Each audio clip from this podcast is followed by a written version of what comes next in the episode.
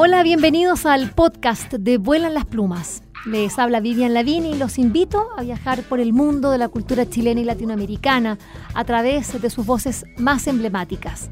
Vuelan las Plumas cuenta con el apoyo de Librería Prosa y Política y de Radio Universidad de Chile. A continuación, los invitamos a escuchar esta interesante conversación.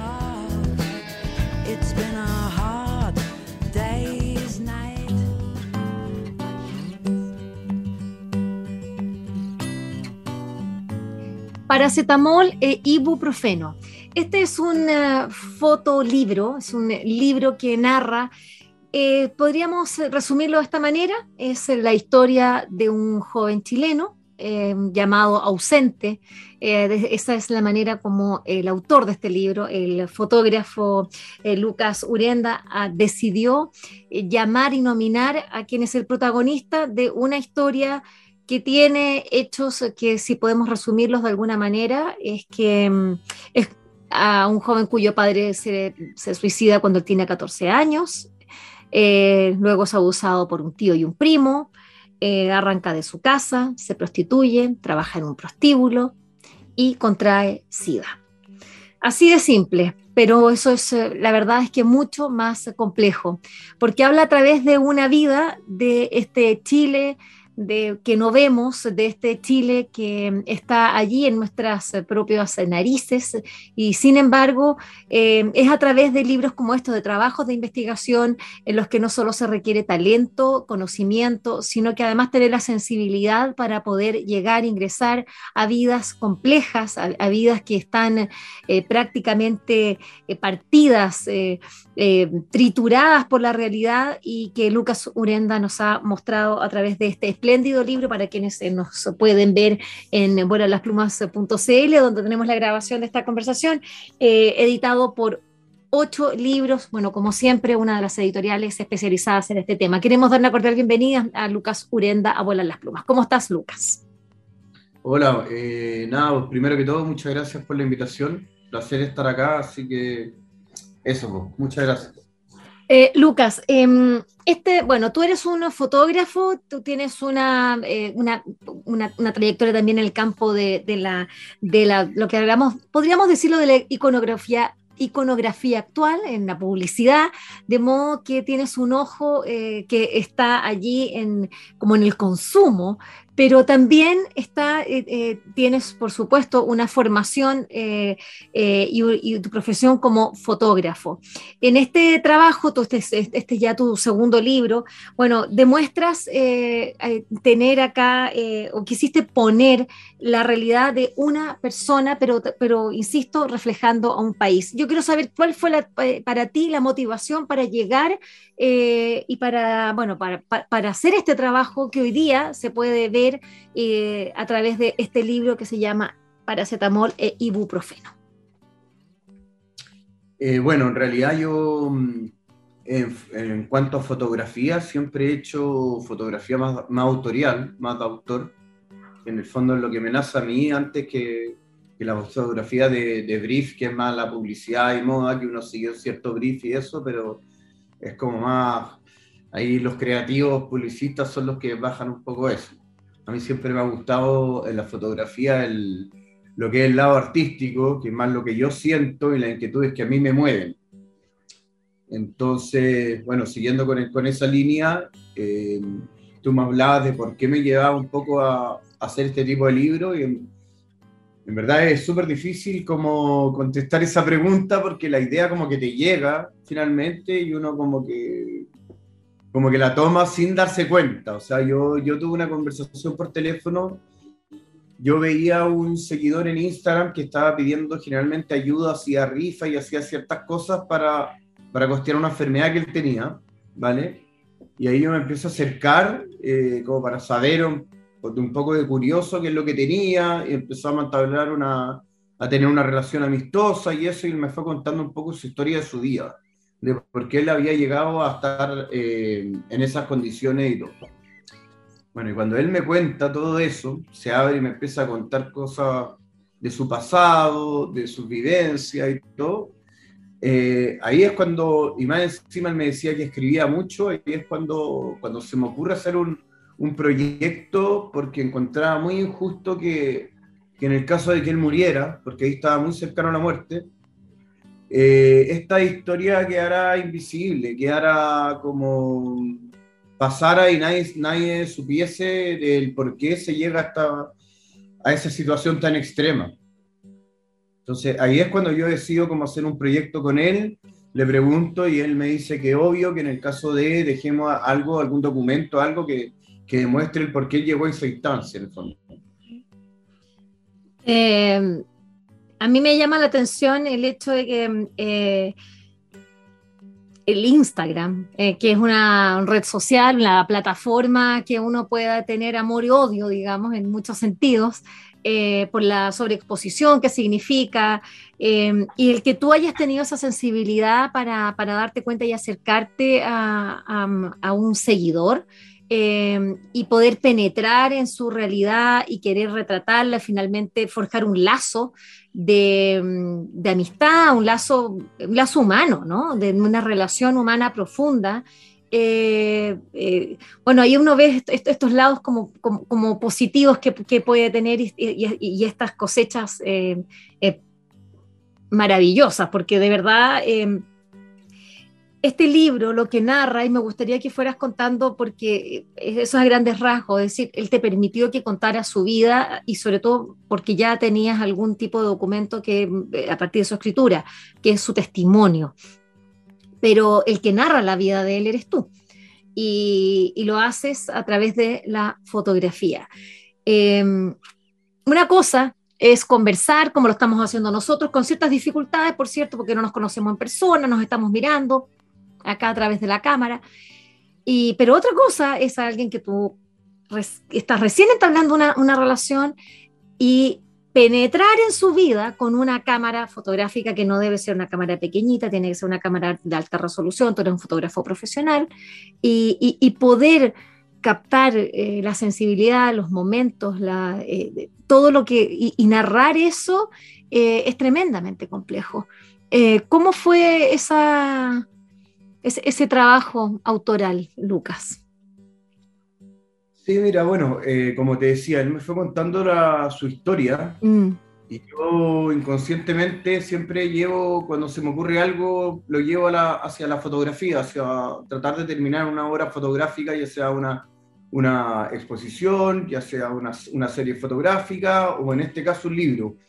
Eh, mira, yo llegué al libro cuando yo me encuentro con sus escritos, con sus diarios de vida, con sus escritos en el psiquiátrico, con sus escritos en el, cuando trabajaba, cuando vivía en un vagón de tren, en el fondo, y ahí encuentro muy interesante porque ahí voy haciendo el relato, la narrativa, en la cual eh, se va construyendo un poco eh, la historia. Entonces, yo lo veo como que la historia la contamos los dos, porque es su relato, eh, yo voy recorriendo los lugares que él va nombrando y ahí hacemos una narrativa y ahí construimos junto a Constanza Augusto, que trabajó conmigo, construimos todo lo que es eh, la construcción de, cómo íbamos a narrar esta historia. Eh, ¿Cuál es el, el, rol de Constanza entonces? ¿Ella como co-guionista, podríamos decirlo de esa manera? Claro, o sea, ella fue la editora del contenido, y todo, me decíamos, vamos esto para acá, ¿cachai? Onda, contémoslo de esta manera, y fuimos buscando la mejor manera de, mm. contar esta historia, para no contarla de... de, manera tan lineal. sí, claro, sí. De una manera tan lineal. Eh, y en cuanto a las emociones que me decía, y claro, porque uno se va acercando, uno lo lleva a la fotografía y y cuando tú estés trabajando en una obra artística, fotográfica, eh, tú te involucras, porque si no te involucras, no, no puedes sentir lo mismo que la persona, no puedes eh, sentir la empatía, no puedes eh, sentir de la misma manera que él vivió esos lugares para poder comprender el por qué pasaron ciertas situaciones que lo llevaron a la situación extrema que está el día de hoy. O sea, él, ausente, en una persona común y corriente, es un niño común y corriente que cuando uno ve sus escritos de niño y, sus sueños que tenía escrito, porque, bueno, hay unos escritos de, que le dicen sus compañeros de octavo cuando pasan a primero, en el fondo, primero medio y eso. Y me dice, claro, acá hay una persona que los compañeros y las compañeras hablan muy bien de él y todo, pero la vida y el destino lo lleva, y cosas que, que van fuera de, de, él, en el fondo, lo llevan a, a, terminar en caminos tan distintos, ¿cachai? Mm. Eh, bueno, de partida, eh, acá lo que vemos es una familia que está en la, eh, en la pobreza. Creo que la muerte del padre, cuando él tiene 14 años, marca ahí un quiebre familiar muy, eh, y, queda, queda muy expuesto al abuso por parte de ella. Lo vemos, que él habla de este abuso familiar. Eh, que él no se daba cuenta, que él pensaba que después cuando, era, cuando ya estaba más adulto que eran sueños, sino, pero después él, él, necesita ir y, y enrostra a, estos abusadores, eh, pero, pero eh, o, ahí, digamos, ahí inicia también el consumo eh, y, y, y, también una promiscuidad en, muchos sentidos, producto de este consumo que lo hacen, eh, lo hacen mucho más vulnerable el, la, lo, lo, del SIDA, el, el, VIH, digámoslo de esa manera, el que lo contrae, lo contrae, eh, sin embargo, en un ambiente seguro, que es su pareja, ¿no? Eh, pero eso, eh, eso él no lo entendía así desde de, de, en, en, un comienzo. comienzo. Eh, todos estos elementos verdaderamente son, son tremendos, son de una, es una vida muy compleja para una persona muy joven. Y, e insisto que tener que retratarlos a través de la fotografía debe resultar un camino muy doloroso para ti también, porque tú tienes que desandar ese camino e ir y acompañarlo en, en, en, en todo ese proceso. Eh, ¿cuál, ¿Cómo fue el impacto que, para, que, que, a ti te ocasionó eso? ¿Cómo, cómo lo viviste? Porque claramente me... tú no eres el protagonista, es él, pero, pero, pero necesariamente ahí hay una suerte de acompañamiento, Claro, y, no sé si tú tengas las herramientas psicológicas, pero no debe ser fácil estar con una persona que te vaya contando eso y quedar así, como dices tú, te involucras, ¿no? Claro, te involucras, como que una parte tuya se involucra y otra parte queda súper fría, como que esto es un trabajo y eso, pero por otro lado, para llegar a los resultados que uno quiere, eh, tienes que involucrarte, tienes que involucrarte, tienes que sentirlo y tienes que estar ahí y ver, mira, este problema, eh, tú me hablabas de pobreza, pero él no viene de una familia tan pobre, viene, viene una familia como la típica familia tradicional chilena, clase media, eh, religiosa, ¿cachai? Y ahí uno empieza a entender que este, esta problemática, ponte tú, de, del silencio, eh, de que mantenga el silencio porque para que no se destroce la familia, para que no se partan dos, no, no, no, esté el quiebre familiar en el fondo, es a nivel transversal. Tú lo puedes ver en la familia más vulnerable o en la familia más, con más plata, siempre que hay abuso, esto se esconde, no se habla, porque el que habla finalmente, que es el abusado, muchas veces termina siendo el culpable. No, por supuesto. Por, por, el tema del quiebre familiar, que hizo que la familia se quebrara, porque algunos se vienen para acá, otros para allá y eso y entonces a esa edad hay, un, hay, una confusión tremenda, porque te están abusando, han abusado de ti y todo, y tu familia, y tú lo decidiste contarlo, no se lo pudiste contar a tu papá porque tu papá se sigue el camino, pero ahí es cuando él se acuerda de la segunda persona que lo está abusando, que también es un familiar, él lo cuenta y queda como el victimario prácticamente, el culpable del quiebre familiar y eso. Y ahí es donde ya empieza ya empieza a caer aún más fuerte, porque si bien ya había sido abusado, y estamos hablando de abuso, estamos hablando de violaciones, claro. estamos hablando de abusos fuertes y, mm. y, y, reiteradas, muy... digamos, no es una violación, es una... Es... Era, era, era reiterado y todo. Y después tu familia, que es lo único donde tú te puedes acoger, o lo primero que tú buscas ayuda, eh, como que te cierran las puertas y te culpa mm. a ti de, de este quiebre familiar, entonces hay una confusión de él tremenda, en, estamos hablando de entre los 12 y 14 años, ¿cachai? Entonces como que le están diciendo una cosa, le está pasando algo, pero él es el culpable, o sea, y ahí es cuando viene entonces su caída. Una caída libre, sí. Mm. Una caída muy fuerte porque ahí está igual, que hay huérfano, no tenía a quien recurrir, eh, tu papá era tu superhéroe y tu papá ya no está, entonces ya no tienes a esa persona que era tu, tu contención y ahí es cuando él decide irse a la calle. Y decide irse a la calle para escapar onda en el fondo y para entender un poco. Después a él le pasa algo con su pareja que, que es aún peor, porque también piensa que, que él, finalmente a él está le estaban pegando las enfermedades. A mí me llama la atención eso, porque son las personas que, en las que él confía las que finalmente le producen los mayores dolores. Entonces, que él se haya abierto eh, a la posibilidad de que un extraño como, como tú, un fotógrafo, una persona que viene de otro mundo, eh, ingrese y le diga, ¿sabes qué? Quiero saber de esto, quiero, quiero poder retratar eh, tu, realidad, tu vida, pero que lo haya hecho, habla de, un pacto, ¿no? Que, que, se hace ahí muy importante de confianza, de un lazo que tú estableces profesional, eh, también humano eh, que, que, yo pongo en valor. Porque, insisto, estamos hablando del libro eh, Paracetamol y Ibuprofeno, es un libro de, fotografías, es un libro de este testimonio, de esta vida, de, de una parte de la vida de este ausente, eh, pero que pero que habla también de las relaciones humanas y de cómo dos hombres se encuentran y logran eh, ayudarse en un momento, porque él también, me imagino que ese impacto que, que, provocó en ti también a ti te cambió, tú no eres el mismo antes de hacer este libro. Es decir, ese, también se, se, produce un cambio eh, que, está a, dos niveles, ¿no?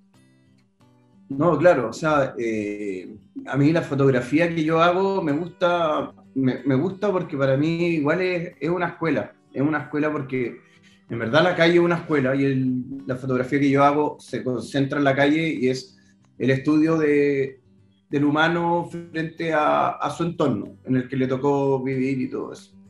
Entonces, eh, bueno, claro, nosotros empezamos a hablar, bueno, voy a decir ausente, una persona muy creativa, que si le hubiesen tocado otras cosas en la vida, probablemente estaríamos hablando de una persona exitosa, una persona que, que, tiene muy claro lo que quiere, que es una persona muy buena también.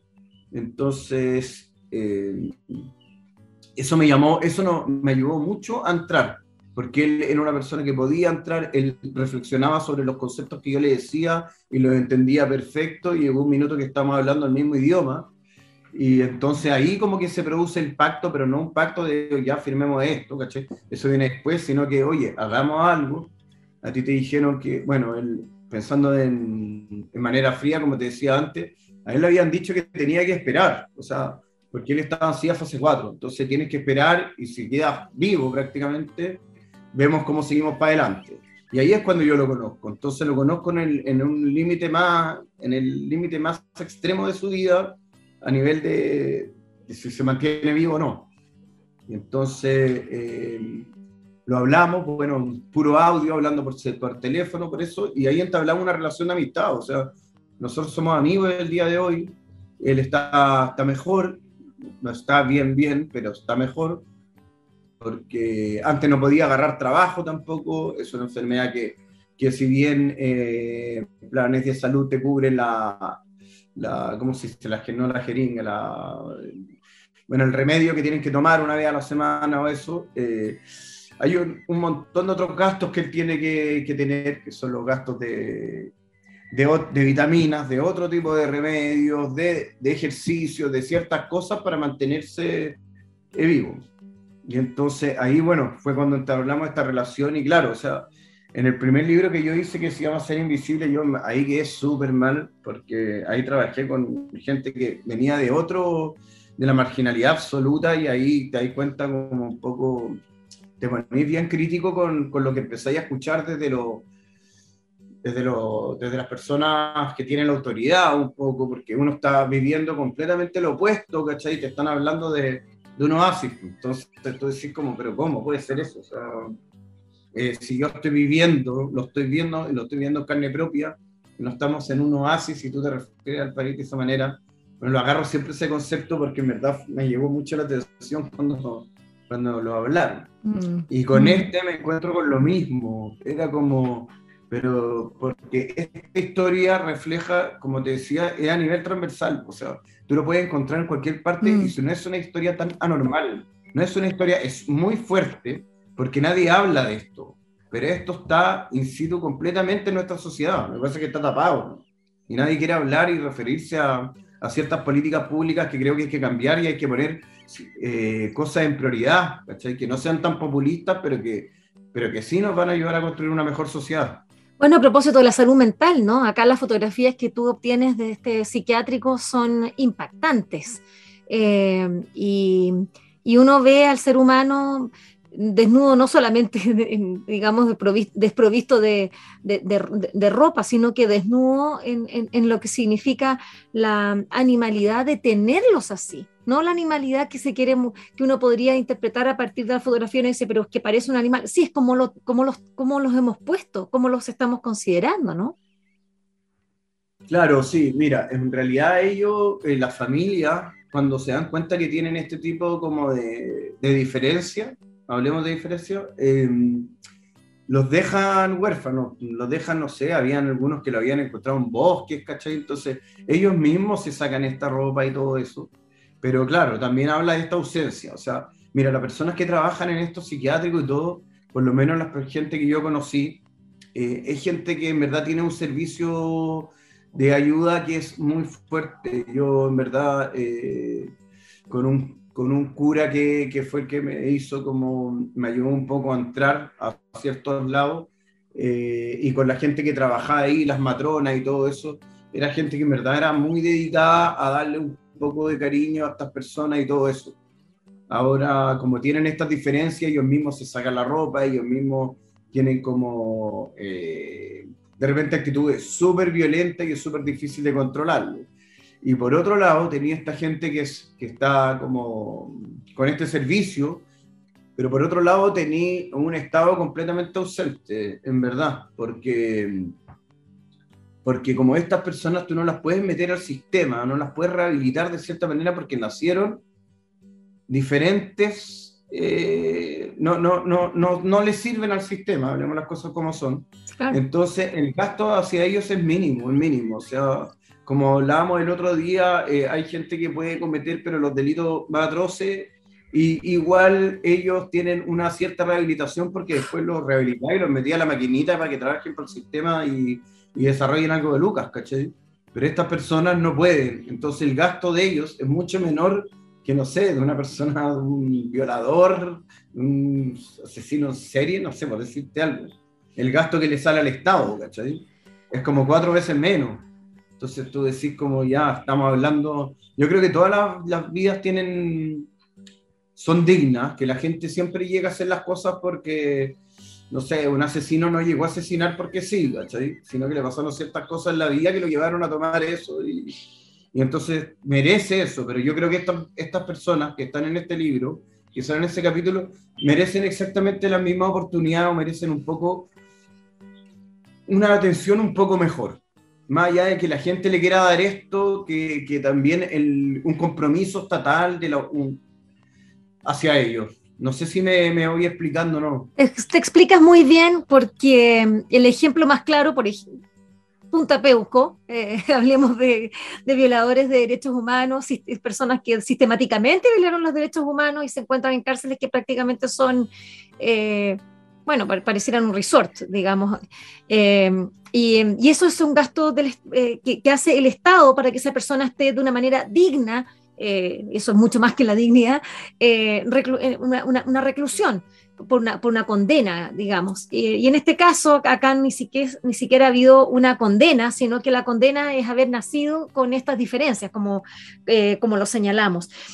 Lucas, Paracetamol y ibuprofeno son distintos capítulos en la vida de quien tú ya has llamado ausente, pero insisto, es la vida de él, pero también la vida de muchos, por ejemplo, de quienes están recluidos en un, psiquiátrico, eh, abandonados eh, eh, por, la sociedad.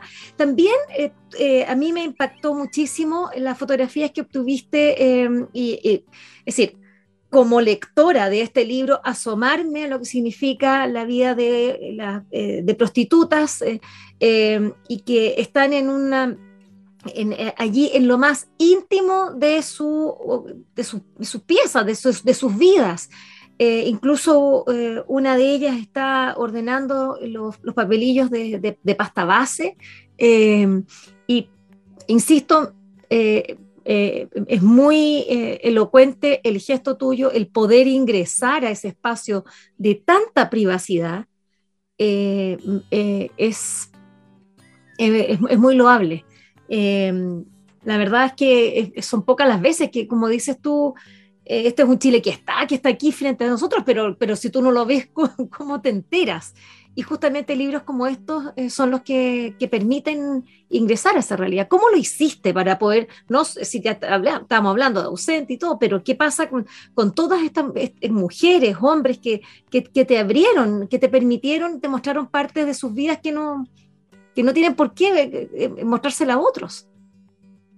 Claro, eh, bueno, primero con lo que me decía, hay un poco de entrar en la vida y todo, hay un tema ético también que uno se pregunta un poco como ya, ¿visibilizo esto o no lo visibilizo porque estoy mostrando a gente que está haciendo ciertas prácticas, ciertas cosas que, que quizás no a todos les guste verlo, ¿cachai? Y que quizás muchos van a criticar y eso, pero, pero después optar por mostrarlo porque sí, es que si nadie lo está mostrando hay que ponerlo hay que tratar, la misión en el fondo era poner el tema sobre la mesa y decir, oye, ¿qué está pasando acá? En que me estoy encontrando en todos los capítulos de la vida de ausente con gente que está completamente huérfana. O sea, eh, y cuando tú le hablas de igual a igual a estas personas y se dan cuenta que tú no le estás, lo estás mirando con la misma dignificación que tú miras a tu hermano, que miras a tu familia, a tu amigo y todo eso, y ellos lo comprenden porque eso se siente, eh, te abre las puertas, porque también ellos necesitan contar un poco su historia. Entonces, cuando tú llegáis, claro, yo llegué a ese lugar, al lugar de prostitución, de, donde son la mitad transgéneros y los otros son mujeres, pero siempre como con, con la figura como femenina eh, ahí. Eh, hay mucho consumo de pasta base, hay mucho, mucha pasta base, mucha drogadicción y eso. También enfermedad pero ellos me dejaban entrar porque claramente éramos como un desahogo un poco, o sea, el equipo, a mí, a Constanza, a Germán, que también eh, trabajaban en el equipo, éramos los tres, eh, nos dejaban entrar justamente por eso, porque también ellos, por una cosa yo creo que identidad, por una cosa de identidad, de poder contar su historia, poder eh, querer ser algo, un poquito más de, de la persona que consume pasta y, se prostituye para poder consumir pasta base y así el círculo vicioso. No, ellos tienen mucho más que contar aparte de lo que vemos nosotros, que es la primera careta que es esa, ¿cachai? Entonces ahí es cuando ya te dejan entrar en espacios donde al principio sientes mucho miedo porque te encuentras con, con justamente lo que está como escondido y tú estás ya dentro de eso escondido. Y, bueno, el miedo, bien, el miedo al principio es bien fuerte, así, pero, pero bueno, te, te ponía a trabajar, a pensar como fotógrafo con la mente más fría y, ya se te va el miedo y empezáis a, a componer, ¿cachai? Y eso es... es como, como lo señalas tú, eh, claramente eh, una sola fotografía eh, de uno de estos espacios de, de, la intimidad, de lo que sí, porque es centrar verdaderamente a la intimidad de, ellas y, y ver eh, esto parece un, cuadro barroco, uno podría decir, porque la cantidad de elementos, de información, de historia eh, que encontramos acá eh, es impactante, de verdad, y es, y es, es decir, esto narrarlo serían muchas páginas, no sé si lo sé, y se necesitaría una muy buena pluma, mucha sensibilidad y y estas fotografías permiten eh, hacerlo eh, eh, de, una sola vez, pero claramente se requiere también una apertura para poder entender qué es lo que hay ahí, el ser humano que está ahí con sus afectos, con, con, sus gustos, con su, con su mundo, la televisión muy presente, ¿ah? siempre ahí el, televisor como, como una compañía. y yo bueno, imposible dejar de pensarlo como, como periodista, el valor que tiene tener una, televisión pública que pueda acompañar también y mostrar eso. Y acá hay un programa de concursos eh, que, que está estos concursos millonarios. la cantidad de elementos que hay adentro, en verdad.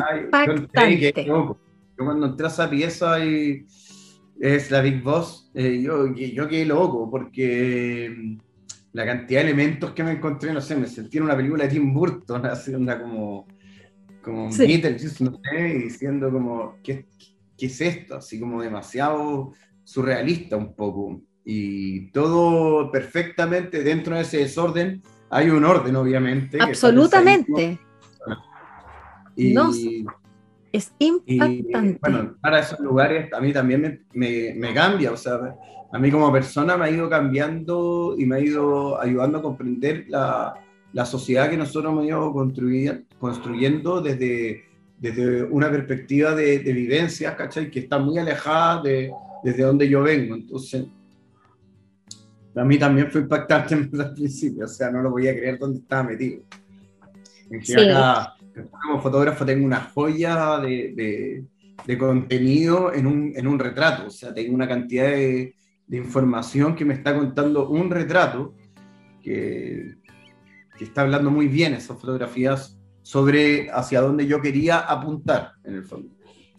Eh, Paracetamol Ibuprofeno de Lucas Murienda es un libro que está a la venta en librerías, eh, está editado espléndidamente por ocho libros y, y, lo bueno es que también que quisiera solamente decir una frase sobre eso, que lo has hecho en una editorial que eh, de manera eh, que permanente tiene una, una, colección de libros de fotografía, es decir, tú estás junto a otros fotógrafos como la Kena Lorenzini, que tiene varios libros allí, como el mismo Marco Sepúlveda y muchos, muchos otros, de modo que eh, eh, es, un, es un libro que, llega a acompañar a otros relatos y que van haciendo de manera fragmentada, como, como, como es natural, pero una, un, un gran... Eh, un gran vitral ¿no? de, lo que, de lo que significa eh, este Chile.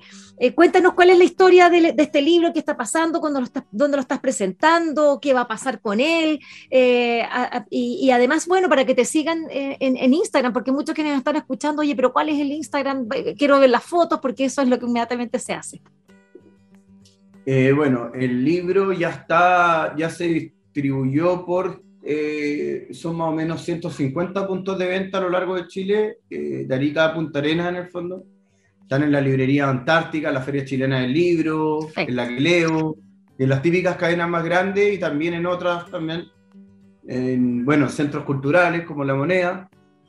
Y, y el lanzamiento es el 5 de enero en el City Lab del GAM, que es un espacio bien entretenido que hicieron eh, a las 7 pm, a las 7 de la tarde lo vamos a lanzar ahí, para los que quieran lo vayan, vamos a estar proyectando fotos, eh, bueno, nosotros hicimos un trailer para lanzar este libro un poco, para que tratara de agarrar un poco mayor audiencia, porque tú comprenderás que un libro acá en Chile no, no, no es un negocio tampoco, pero, pero nuestro tampoco, nunca fue nuestra misión eh, que fuera un negocio, sino que llegara a la mayor cantidad de audiencia posible y ojalá que empezara a poner temas sobre la mesa que ya deberían estar hace rato hablándose, como el mismo tema del SIDA, que el SIDA es una enfermedad que partió hace rato, que igual eh, hoy día tú puedes morirte muy viejo de SIDA, o sea, puedes tener una vida siempre y cuando siga el tratamiento, pero todavía es un tema que, que no se habla o que cuando se habla se mira hacia abajo, se cierra los ojos y, y se habla como muy en silencio en el fondo. Mm. Ya tenemos que empezar como sociedad a, a, madurar un poco frente a estos temas y no, no, no preocuparnos tanto del qué dirán, sino que preocuparnos de las soluciones. Porque el qué dirán es lo que nos está frenando y nos estamos quedando en la problemática, escondiendo la problemática, tapándola con el parche, por eso el nombre de paracetamol ibuprofeno en el fondo y en vez de poner los, son los placebos, claro, que son los placebos o, o, o, remedios, fármacos que te ayudan solamente a aliviar, pero no curan finalmente. Eh, no, no. Imposible no recordar, eh, a propósito de lo que estás diciendo tú, de esto de esconder eh, eh, el SIDA, bueno, lo que ha pasado con, con Rojas Bade, ¿no? bueno, también ahí hay un caso bien fuerte, donde uno lo recuerda el tiro, y, pero pero claro, son, son temas que son súper delicados y que uno tiene que poner, porque lo de Rojas va, él, eh, es muy fuerte que tiene, cambia de enfermedad, así como que para que no, para que no quede tabú y quede como comprendido y apoyado por la sociedad y todo eso. Entonces, el tema, ahí hay más que la mentira, hay un tema mucho más profundo en ese caso. Y que justamente tiene que ver con lo que estamos planteando acá en el libro, que, oye, hablemos de esto, hablemos de este tema, es un tema común y corriente que le puede pasar a una persona que obviamente hay que cuidarse, pero te puede pasar a ti, le puede pasar a cualquiera, y si no lo empezamos a educar ahora, o sea, después va a ser súper tarde y, y no sé, creo que son los temas de ahora, fueron los temas de ayer incluso en otros países, o sea, en otros países ya pasaron por estos procesos, ¿cachai? Países más desarrollados y todo, y tiene una perspectiva de vida mucho más amplia, todos están como educados frente a ciertos temas acá, pero como te decía acá, ¿no? la palabra todavía es muy tabú por cómo uno contrae la enfermedad, entonces hay un prejuicio, somos también, yo me incluyo siempre en lo que digo, ¿vale? Para que no quede... Eh, me incluyo siempre en lo que digo, pero somos una sociedad bien prejuiciosa, entonces como que eh, estos temas que son más tabú, eh, no sé, los mantenemos ahí por, por, una cuestión de prejuicio y no, no, no leemos un poquito más allá, ¿cachai? Ah, para que no moleste. Solamente para recordar a nuestros auditores, 5 de enero en el City Lab del GAM a las 19 horas, ¿no? Sí, a las 19 horas ahí en el GAM y mi Instagram es Lucas Urenda, tal cual me llamo. Perfecto. Lucas, muchas gracias Muchas gracias por esta conversación, em, porque hemos podido ingresar a, bueno, a la vida de, que en este caso se llama ausente, eh, pero que está demasiado presente em, eh, a través de un trabajo delicado, un trabajo respetuoso, eh, por cierto, descarnado como la realidad.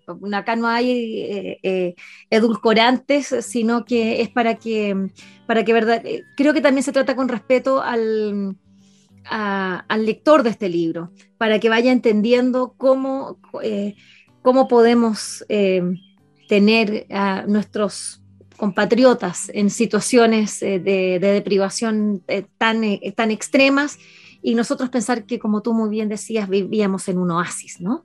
un oasis bastante particular, que no, con, con compartimentos estancos.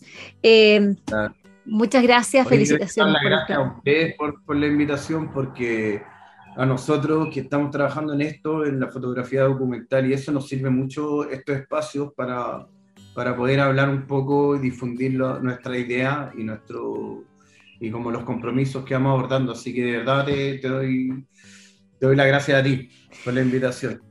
Ya, pues sí, nos estamos encontrando siempre. En tu Instagram, vamos a seguirte eh, y poder apoyarte en, tu trabajo, porque esto es, como muy bien dices, es fotografía documental, pero esto es una fotografía comprometida con una realidad y con otros seres humanos a quienes tú, como bien dices, ya consideras eh, tus amigos, de manera que esa es la transformación que necesitamos para este nuevo Chile que eh, esperamos eh, construir a partir de este año 2022, con nueva constitución, nuevo presidente.